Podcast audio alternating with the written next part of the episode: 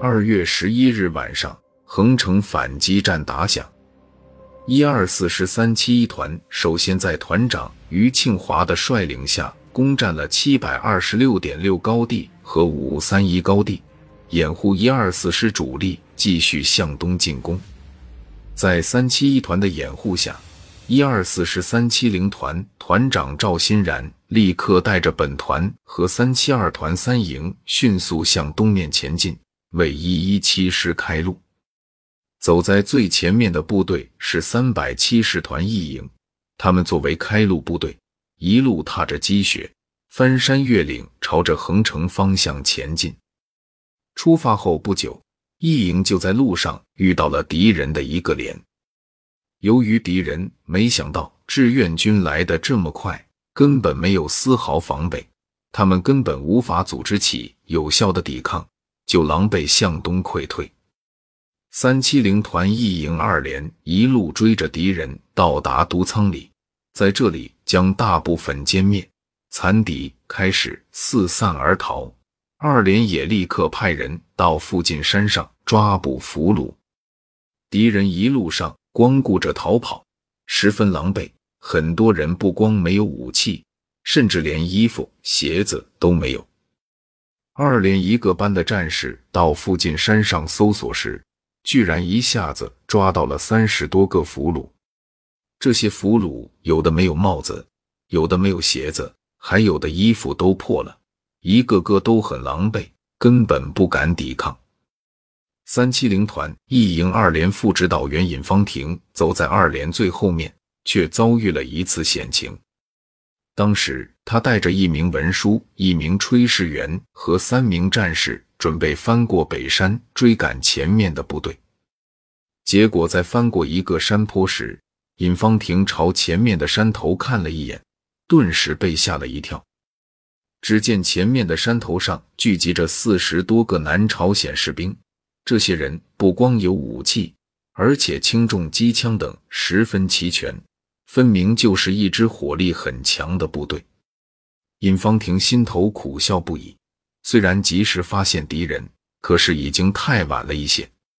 他们此时已经进入了敌人的火力范围之内，想要转身离开已经不可能。如果冲上去跟敌人作战，他们六个人里面只有四个人有战斗力，敌人在人数上多出了十倍有余，而且敌人现在还占据着有利的地形，居高临下进行扫射。只怕根本冲不到山坡，就全部报销了。至于等在原地，那就更不可能。敌人一旦发现了，那就是活靶子。此时的情况非常紧急，已经容不得尹方婷多想什么，他只能迅速做出决定，跟敌人拼了。他开始对身边几个人下令：“大家准备好手榴弹，一起扔向敌人。”然后跟着我向山上冲。说完后，大家就朝敌人扔了一轮手榴弹。在行动开始前，尹方婷按照习惯，还是对着前面山头大喊了一声：“右保重八旗面。”这是朝鲜语，意思是让敌人缴枪不杀。喊完之后，尹方婷就带头朝着对面山头冲了过去。谁也没有想到的是，尹方婷等人一路上并没有遭到敌人的攻击，这让大家都搞不清楚对面的敌人到底想干什么。等爬到对面山头后，尹方婷向周围一看，顿时大吃一惊：人怎么全跑了？原来山头上已经没有一个敌人了，他们根本就没有抵抗，便直接跑路了。大概是听到了尹方婷那句“缴枪不杀”，敌人将武器全都扔了。山头上到处都是卡宾枪、步枪、轻重机枪，也都留在了原地。尹方婷等人各自捡了一支装满子弹的卡宾枪，然后朝着四周搜索敌人。这股敌人果然都没有跑远，全部躲藏在附近。有的人爬到了树上，有的人躲进了草丛里。尹方婷等人一搜索，这些人全都乖乖的做了俘虏。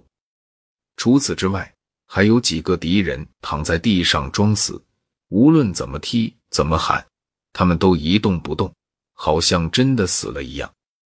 尹方婷都忍不住笑了起来。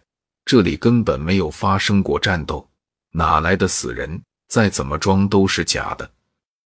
他让人朝这几个敌人身边开了一枪，这几个装死的敌人立刻就爬起来，坐在原地求饶了。就这样，尹方婷等六个人抓到了四十多个俘虏，顺利返回了二连。